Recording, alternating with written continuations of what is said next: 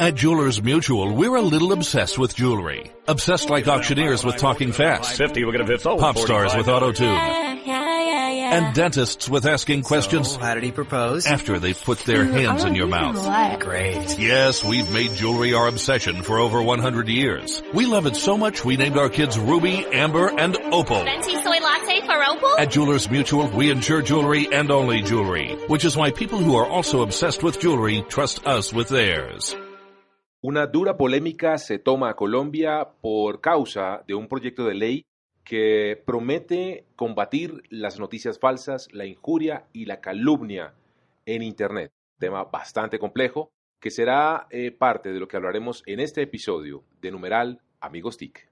En Caracol Radio Amigos TIC, el podcast de análisis de la actualidad tecnológica de Colombia. Muy buenos días, buenas tardes o buenas noches, dependiendo desde donde nos escuchen en este podcast, el número uno de tecnología en Colombia, en donde analizamos lo que pasa en el sector de las TIC, cinco importantes líderes de opinión de este país que nos reunimos. Esta vez estamos nuevamente muy contentos en la sede de la ANDI en Colombia, en Bogotá específicamente. Nos acompañan nuevamente nuestros amigos TIC, arroba Santiago Pinzón G, arroba Mauricio Jaramil, arroba Solano y quien les habla, arroba José Carlos Tecno, con dos faltas, dos ausencias muy importantes. La primera de nuestra productora, arroba Didi Borni, a quien le mandamos un saludo muy especial, nos hace falta, afortunadamente nos dejó organizaditos y este podcast va a salir perfecto. Y el segundo nos va a dañar la foto. Nos va a dañar la foto porque siempre Jole, arroba Jole Restrepo es el que le pone ese sabor y esa cosa chévere Juventud, esa juventud. Sí, hoy, hoy, pues celebrando un hito histórico, después de muchísimo tiempo, tenemos a Mauricio Jaramil en cabina. Oh, Sí, sí, impresionante. Pero sí extrañamos a Jole Restrepo, que según dicen podría estar organizando un punk al parque en Chía. muy bien. O no ha salido del punk al parque. Bueno, pero hay que decirlo, realidad virtual no. Mauricio está acá. Mauricio está, Mauricio, hable, por favor. completo, sin ninguna Ah, de- herida demuestre a la audiencia que sí está presente, extremo señor. ni nada. Es mi primera audiencia, ausen- ausencia, perdón. Sí, no, ya. tenía, tenía incapacidad médica. La única falla en la historia de Amigos TIC con incapacidad médica fue mía. Ah, bueno, señores, vamos con los temas serios porque eh, tenemos una iniciativa eh, eh, legislativa que promete algo que suena muy taquillero, Santiago, para eh, efecto de los medios de comunicación y de, y de la tribuna, y es prometer que va a eh, combatir la injuria, la calumnia y por ende las noticias falsas en Internet. Eh, tal vez Mauricio recuerda, esta no es la única iniciativa que hemos tenido al respecto, ¿no? Es la cuarta, pero la tercera fue de la representante Margarita Restrepo, que hablaba de, de sanciones incluso, si mi memoria no me falla, Sí, de señor. cárcel para quienes hicieran injuria y calumnia en las redes sociales. Lo curioso es que después de presentar el proyecto de ley, estábamos en, en época ya de calentamiento preelectoral y compartía numerosas noticias falsas en su cuenta de Twitter. Muy bien, ahí tienen ustedes un poco la complejidad de lo que significa eh, meterle el diente a un tema tan complejo como eh, combatir la injuria y la calumnia, siendo un delito que ya per se, y aquí ahí tenemos un abogado, el doctor eh, Santiago Pinzón Galán, siendo complejo per se combatir, eh, digámoslo, en el 1.0 o demostrar eh, la injuria la calumnia en, en- en un juicio normal, pues en el tema digital estamos hablando de que el espacio es mucho más complejo, mucho más fangoso, ¿no? Así es, o sea, es polémico lo que puede generar esta discusión porque pues en la época de redes sociales, cuando estamos buscando que haya mayor conectividad, de cómo precisamente una democracia más fuerte, que sea más participativa, encontrar ese equilibrio de lo que puede ser, eh, no sé, comentarios fuera de lugar o que no necesariamente sean injuria y calumnia, porque además probar injuria y Sí, calumnia señor. es ante un juez con circunstancias bastante, mucho más altas que simplemente un Twitter. Pero además, Santiago, eh, la injuria y la calumnia son delitos que ya existen. ¿Por qué crear un nuevo- una nueva ley para eh, ver si ocurren en Twitter o en Facebook cuando ya existen? Si hay injuria y calumnia hoy, hace cinco años o hace diez, en cualquier plataforma, ya es un delito y ya se puede eh, desarrollar un proceso legal. Sí, tal cual. Eso lo que nos demuestra es que al buscar crear una ley para ah, un marco jurídico para específicamente delitos en Internet, lo que demuestra más bien es una ignorancia alrededor de que el mundo cambió. No se necesitan nuevas leyes para unos delitos que ya están tipificados en el Código Penal. Y adicionalmente esto despierta más la sospecha de que ahí es una incomodidad con la crítica y esto parece más bien es una tentación como las que han tenido algunos regímenes dictatoriales en donde ese tipo de expresiones en redes sociales hay que callarlas. Parte de lo que hay que decir alrededor de este proyecto Santiago es que eh, supuestamente deja por fuera a los medios de comunicación. Es como la salvaguarda que, los eh, legisladores que lo han presentado ponen como para quitar un poco el, cariz que Víctor acaba de mencionar. Pero eh, lastimosamente estamos hablando de, también, como lo comenta Víctor, de, entrar en un terreno muy pantanoso en donde el derecho al anonimato, por ejemplo, el abrogarle a los a los operadores móviles, a los operadores de Internet, a las mismas redes sociales, a las, mismos, las mismas plataformas digitales, eh, la obligatoriedad de entrar en acción en un caso de estos, que además, como dice el, doctor eh, Santiago Pinzón, abogado experto de la mesa, que es tan difícil de adelantar y de llevar, pues estamos en un punto bastante complejo. Yo creo que, y desde aquí, de Amigos TIC, estaremos muy, pendientes, ¿no? Muy pendientes del proyecto, precisamente por lo mismo que está ocurriendo. Está cambiando el país, está haciendo fenómenos electorales, participación en las regiones, nuevos liderazgos, y eso no pasa solamente en Colombia, sino en otros países, y detrás de eso es cómo utilizamos la tecnología para fortalecer la democracia, no atacar la tecnología buscando crear otro tipo de escenarios ahí que estarían sencillamente generando lo que es lo contrario, afectando el desarrollo de la democracia. Como lo decíamos, Mauricio, si tengo un comentario adicional que lo veo con cara como hablar que las redes sociales, las plataformas digitales han democratizado todo y ya eh, el periodista y el ciudadano de la calle tienen la misma posibilidad de expresarse. Y este señor, eh, José David Name, pues vuelve, pretende volver a crear una división, una élite de periodistas, y somos periodistas, pero igual... No, claro, vamos a eh, defender, por supuesto. Y unos ciudadanos que entonces tienen unas limitaciones mayores para expresarse. No, el que injurie y calumnie donde sea debe responder y listo. Y para eso existe la ley y lo que está diciendo Mauricio, el delito claro, y ahí va el punto. Hay que tener esa claridad de la justicia opera. No hay que crear otro tipo de cosas para que la justicia opere. ¿Qué opinan ustedes? ¿Cuáles son sus comentarios? ¿Cuáles son sus eh, opiniones y, comentarios al respecto? Nos gustaría tenerlos en nuestras redes sociales, en numeral Amigos TIC y por supuesto también en arroba Amigos TIC para que comenten y podamos tener, como les decimos, también su visión que es muy importante. Bueno, Mauricio, tenemos un invitado muy especial hoy a nuestro podcast de Amigos TIC. ¿De quién se trata, señor? Pues José Carlos, eh, arrancamos con un proyecto de ley que nos indigna un poco. Sí, señor. Eh, y les traigo otro gestor de un proyecto de ley, pero ese creo que no nos indigna. Vamos a ver. Eh, Mauricio Toro es politólogo de la Universidad Javeriana, especializado en innovación y desarrollo de negocios del externado, también con estudios de maestría en administración de empresas en la Universidad Complutense de Madrid y es representante a la Cámara por el Partido Verde. Lo interesante es que Mauricio eh, hace unos meses presentó un proyecto de ley que nos gusta. Nos gusta a los que somos emprendedores porque nos podría salvar de ciertas crisis como la que vivimos ah. en Impacto TIG hace unos meses por falta de pago. Y el proyecto, eh, si no me equivoco, el proyecto se llama de pago justo, proyecto de ley de pago justo. Y con ese proyecto, del que nos va a hablar Mauricio ahora, eh, ha sido como su arranque en, un perfil que ya lo han catalogado por los medios como el defensor, el defensor de los emprendedores en Colombia. Eh, representante Toro. por lo menos. Representante Toro, muy bienvenido, amigo Stick. Muchas gracias a ustedes por la invitación. Amiga representante, que me siento, o sea, no, no me acostumbro a eso. Dígame, Mauro, Mauricio, que le somos, somos respetuosos. Pero es que empezamos, al final ya le decimos Mauro. Ah, bueno, entonces dígame representante va a empezar en Mauro, porque siempre veo Mauro después que termino. Me asusté cuando dijiste un proyecto que nos generaba susto. Yo dije, ¿será que genera tanto susto como este? Pero, no le este habíamos dicho que lo íbamos a traer.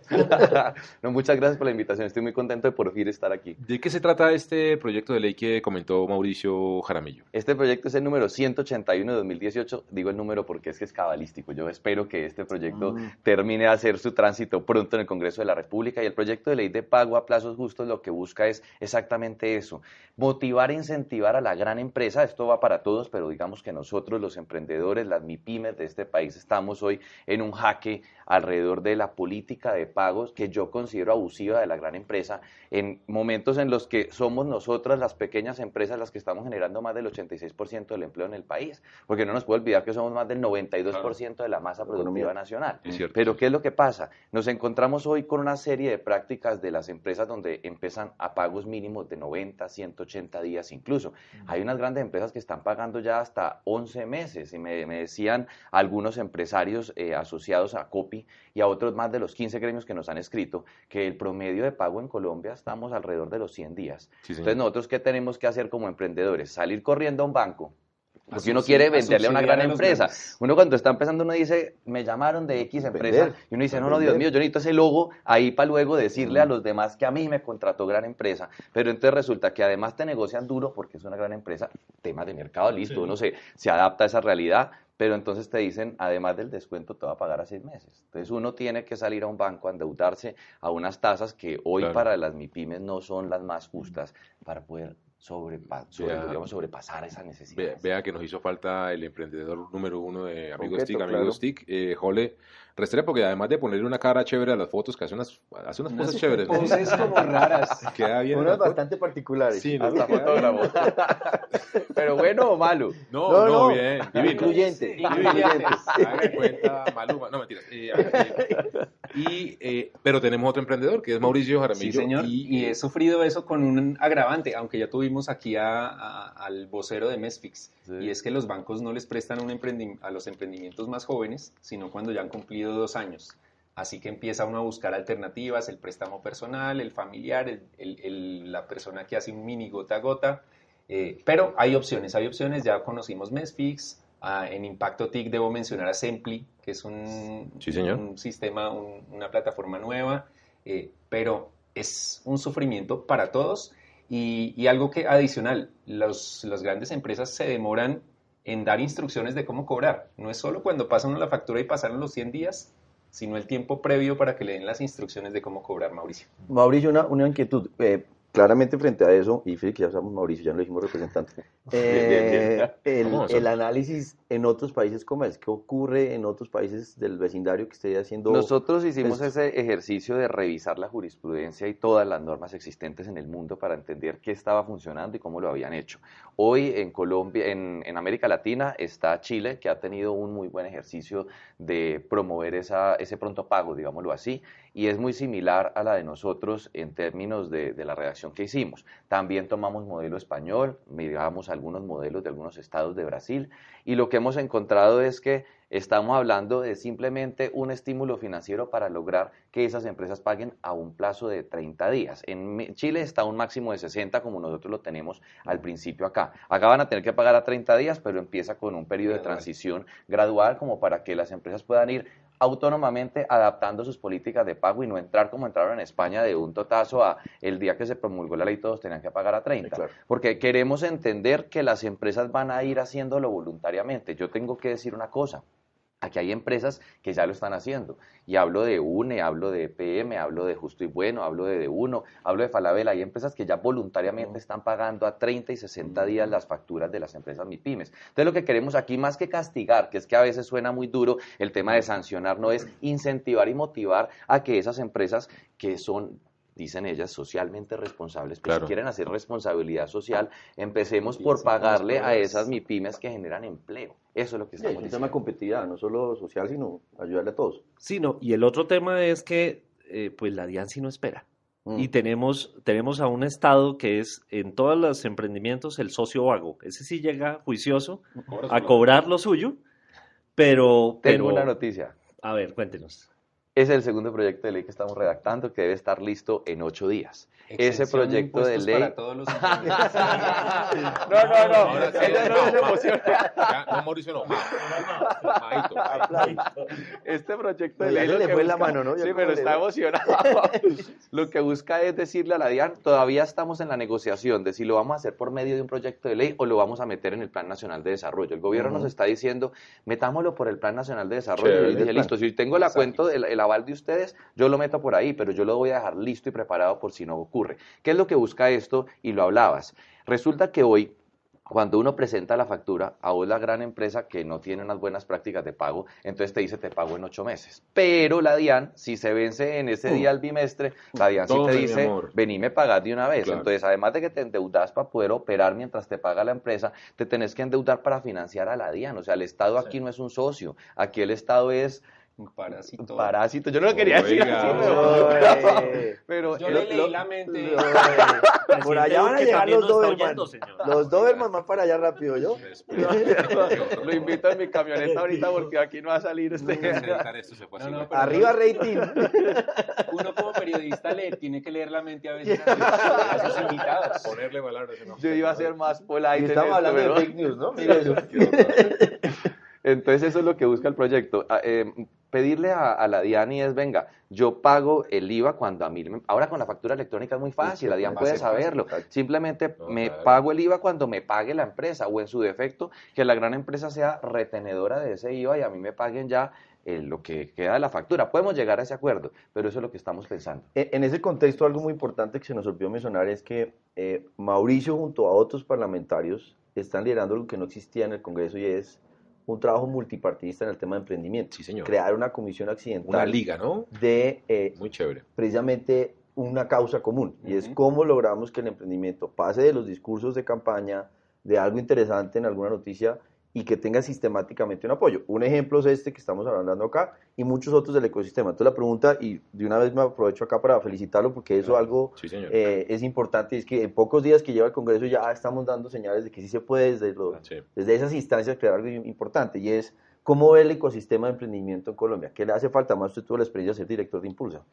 Yo creo que hemos avanzado. Los últimos cinco años ha evolucionado esto en Colombia de una manera increíble. Sin embargo, nosotros comparados con otros países estamos 10 pasos atrás. No más el tema del exceso de trámites en Colombia hace que nosotros seamos sí o sí menos competitivos. El fetiche de los colombianos con la cédula ampliada al 150 es Increíble, una cosa que no entienden en ningún lado. Yo digo, en estos días. Sí, hace es poquito yo decía que es esta vaina de todo lo necesitas y a veces uno va a una entidad y le dice necesito el documento en original y que tiene que ir uno pasar al frente, imprimirlo y llevarlo, pero no te lo puedo enviar por correo, no que lo necesito en original. ¿Cuál es la diferencia de un correo a Claro. que lo tengas que imprimir y entregar en papel? Bueno. Todo esto empieza a generar de alguna manera costos y ahí es donde yo digo, mire, el reto más grande, no hablemos de financiación, que es uno de los gigantes, es el tema de racionalización de trámites que nos haría a nosotros dejar de ser los mensajeros del Estado que no hace perder plata De acuerdo. pero hemos evolucionado, vamos Sí. bien. Faltan muchas cosas, inserción y todo el tema de exportación. Y, y- comentando un poco lo que decía eh, Santiago, de, de cómo se está formando este movimiento chévere internamente de congresistas eh, jóvenes que se le están apostando al De todos los emprendimiento. partidos, De todos los partidos, además. ¿Cómo está viendo usted eso, eh, Mao? Esto ya fue- estamos en Mao. ¿no? Se aprueba el proyecto, Maito. Eh, bien. Me atoró, me atoró. Vamos muy bien, muy bien. Esto fue una noticia para mí muy, muy, muy emocionante. Pues yo llegué ese día al Congreso, llevábamos una semana de posicionados y yo, una de las dificultades que encontré estando afuera era que no teníamos eh, de alguna manera una unidad de conceptos frente al emprendimiento ni un abanderado y para pasar un proyecto en el Congreso se necesitan No. los 174 votos de Cámara y los ciento y pico de Senado. Entonces yo dije, la única manera de enamorar a la gente de esto es empezarles a compartir la realidad de las experiencias y a debatir. Entonces, lo primero que dije es, ¿cuáles son las dificultades de que un proyecto pase? Que una bancada no se declare, digamos, de alguna manera eh, positiva para el proyecto. Entonces, y dije, ¿qué tal si creamos la bancada por el emprendimiento que tenga a dos representantes de cada partido? No más porque es que manejar una bancada tan grande, ya somos 19, se vuelve complejo las agendas, y que sean los embajadores en cada uno de los partidos de los proyectos de ley que saquemos para los emprendedores. Así yo no me tengo que ir de hasta los 174 uno por uno, sino que cojo a los dos del liberal, a los dos de centro democrático, a los dos de cambio radical, a los dos del verde, y les digo, ustedes se encargan de hacerle el trámite dentro de su bancada, de sensibilizar y de preparar el territorio y el terreno para el día que se dé el debate. Y estamos muy bien. Nosotros nos faltan solo dos partidos allí que difieren un poco de la concepción de, de- de desarrollo empresarial que tenemos, pero el resto están todos los partidos representados. Muy Y bien, todo el mundo está hablando y quiere hablar de esto. perfecto. Aquí quiero resaltar algo y es que estos proyectos en favor de los emprendedores no, no solo ayudan a los emprendedores, es que ayudan al país porque Claro. muchos potenciales emprendedores están disuadidos. Dicen, no, yo no me meto en ese lío, yo no quiero sufrir. Tengo grandes ideas, tengo la forma de innovar, de crear nuevos negocios, nuevas tecnologías, nuevos avances, pero mejor me quedo de empleado porque Sí, eh, no, no, me quiero es arriesgar a esto. Entonces, cuando el ecosistema de emprendimiento se dinamiza y empieza a ser favorable, no solo, se, no solo ganan los que están emprendiendo, sino que gana todo el país porque surge una nueva camada de emprendedores. Es Ahí- cierto. y ahí veo un gran potencial. Ahí lo que resalta uno es, tenemos un presidente que tiene como uno de sus ejes la palabra emprendimiento. Así es. Tenemos una comisión accidental que está hablando de emprendimiento. O sea, no debería haber color político cuando se habla de desarrollo económico, pensando Ujú. que hay nuevas empresas y nuevos desarrollos, pensando sobre todo en las regiones, porque hay mucho del tema que se queda en. Bogotá y detrás de eso tiene que haber una representación, una vocería.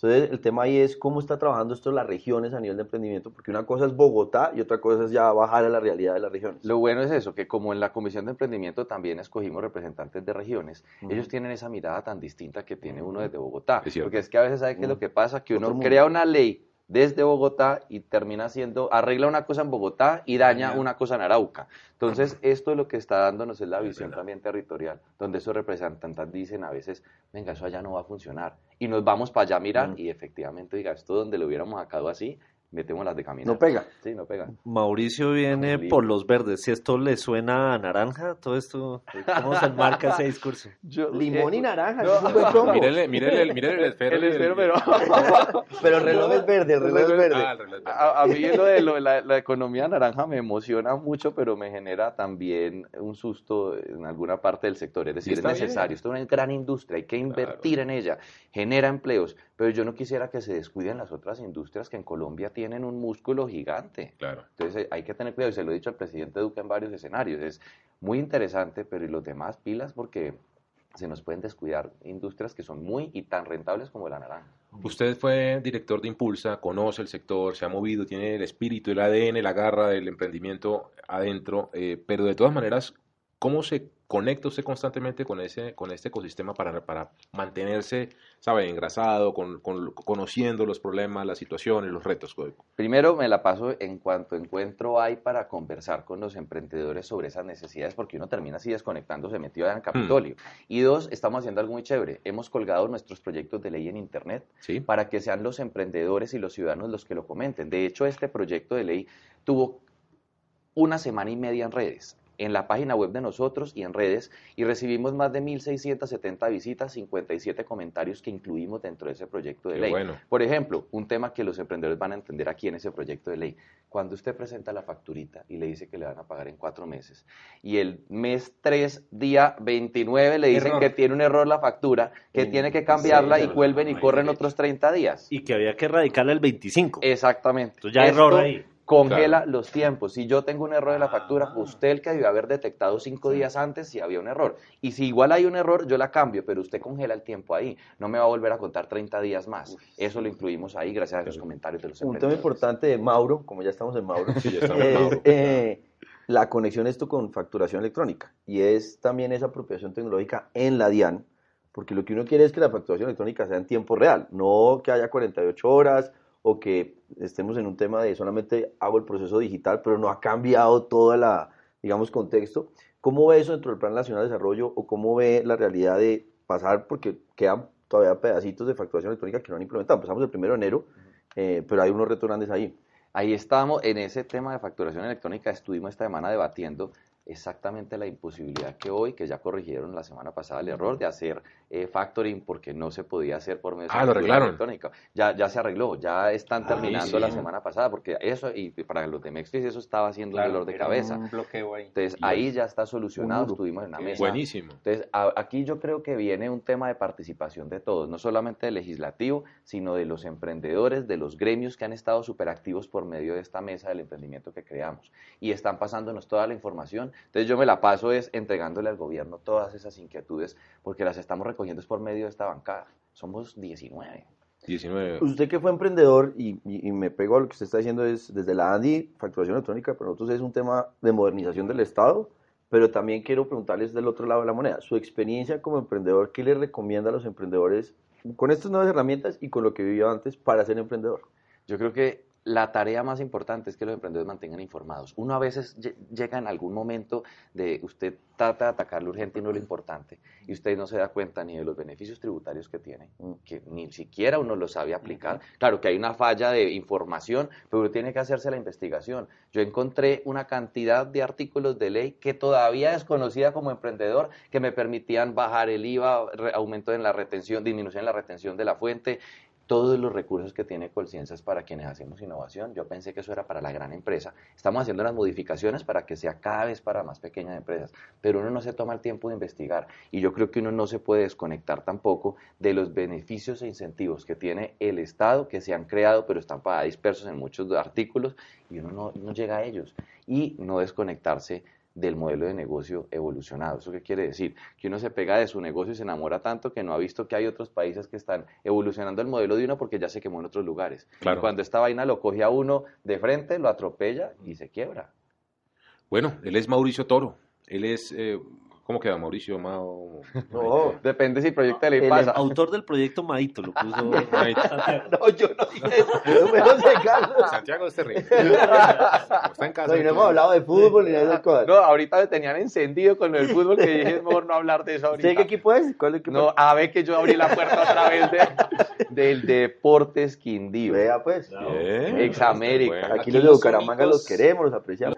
Oye, una pregunta también adicional. ¿Cómo ve el rol de las mujeres en el emprendimiento? ¿Cómo está sucediendo eso frente a la realidad del país? ¿Hay mujeres en los 19? Sí, hay bastante. De hecho, la segunda vicepresidenta y la vicepresidenta de la comisión son mujeres. Una con un enfoque muy de emprendimiento social de impacto, mm. eso también no lo dejamos por fuera.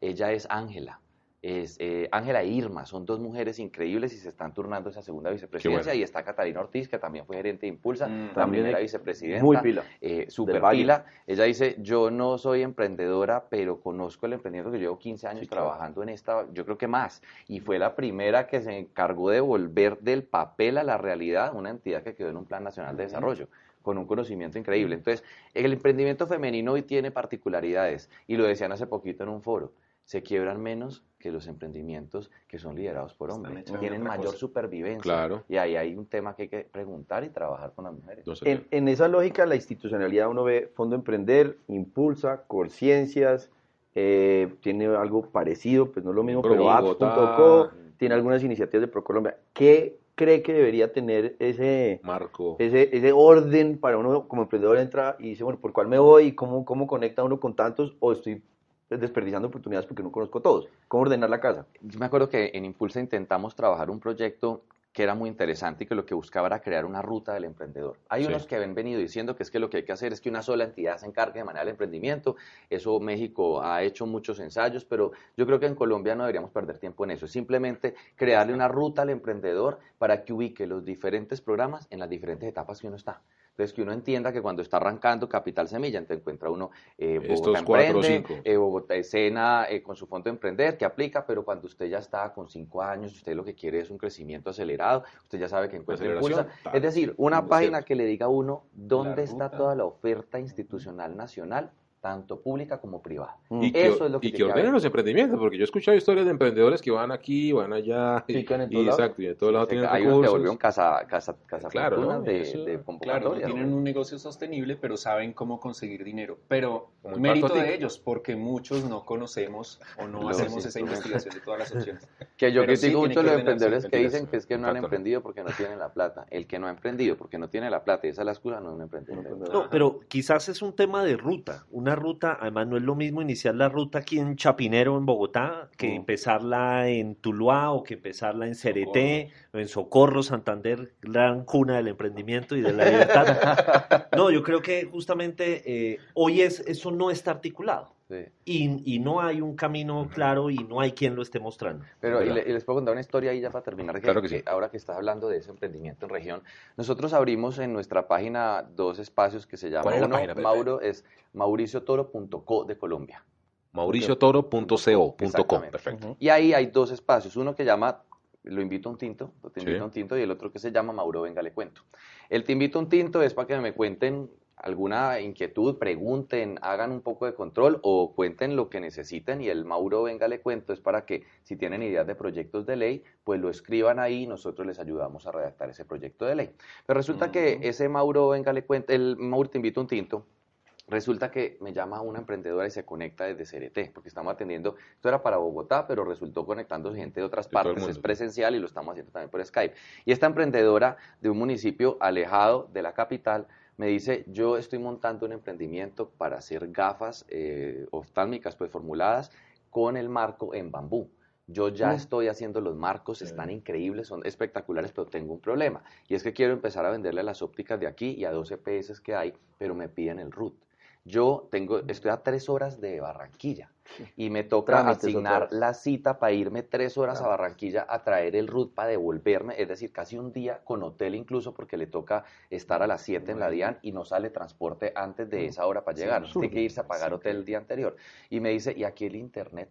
No está llegando y yo no me puedo ir. Entonces me cojo yo el, el, Skype y le digo, dame un momentico y le tomo los datos y yo desde aquí de Bogotá sí logré sacarle la cita en Barranquilla en bombas y yo, y yo decía, aquí también hay un problema de internet, aquí hay un problema de accesibilidad y de exceso de trámites. Lo que dice el gobierno. ¿no? está allá pero el fondo es trámite. Si queremos un país digital, pues todo cambiaría. Si sigue siendo la intermediación, que soy amigo del congresista, que me ayude la palanca, que me ayude con la ayuda, pues no funciona un país. Que el sello en alto relieve. que Lo de los 150 que usted dice, una fotocopia de 150%, ¿para qué? ¿Para qué, carajo? Sí, bueno. Muy bien, todos estos son temas eh, muy interesantes que esperamos les hayan eh, servido, sobre todo divertido y enseñado de lo que está pasando en Colombia en términos legislativos de cara al emprendimiento tenemos que estar muy pendientes. ¿Cuál es su arroba, Mauro? Arroba Mauro Toro O en todas las redes. Arroba Mauro Toro O. Sí, señor, eh, por eso Mauricio. La pregunta final, cortica. Sí. ¿Cuál es la ruta del proyecto de ley? Mm. ¿Cuándo se va a aprobar o cuándo es el debate? Oiga, sí, ¿Qué tenemos que hacer desde Impacto ya para apoyarlo? Se radicó, eh, te estoy esperando que le den ponente en primer debate, eso entra por comisión tercera de la Cámara. Allí cuando le asignen eh, ponente, le asignan ya la fecha de ponencia y ahí toca estar sentados. Ese día, cuando yo voy a anunciarlo en redes, porque nos toca ir a hacer presión, sentarnos en las barras para poder estar ahí. Claro, y, le estoy pidiendo a los ciudadanos, a los emprendedores, necesito que se paren allá y que se llene esa comisión para que los representantes sientan que esto no es cualquier cosa. Y empieza el tema en redes, empezar a, vamos a, repartir por redes un kit de comunicaciones mm. para que empecemos a presionar a los y ya tiene numeral y todo sí eh, lo vamos a pasar dentro de poquito. un hashtag un numeral y una estrategia. Y porque viene el reto de trámite porque viene ley de financiamiento eso es con mensajes de urgencia son conjuntas entonces empieza a ver el rollo de la agenda en el Congreso. para que sepamos que hay que tener con otros proyectos. exacto. Si no nos unimos nosotros y presionamos es difícil el trámite en el Congreso si uno no tiene resonancia. Muy bien, seguimos entonces muy pendientes desde Amigos TIC, eh, eh, cómo podemos apoyar ese tipo de iniciativas, a ese tipo de líderes, además, jóvenes que están en el Congreso, que se metieron en la vaca loca de meterse en, una vida legislativa pública tan compleja como lo es esto, eh, precisamente buscando que ustedes, los que nos escuchan, tengan una oportunidad distinta, tengan una inclusión distinta, tengan una llegada distinta a pensar en emprender y en hacer un país distinto. Mauro, muchas gracias por haber estado en Amigos TIC. Gracias a ustedes y a todos los que están oyendo esto. Un abrazo especial. A todos ustedes los esperamos en el siguiente capítulo de Numeral Amigos TIC. En Caracol Radio Amigos TIC, el podcast de análisis de la actualidad tecnológica de Colombia.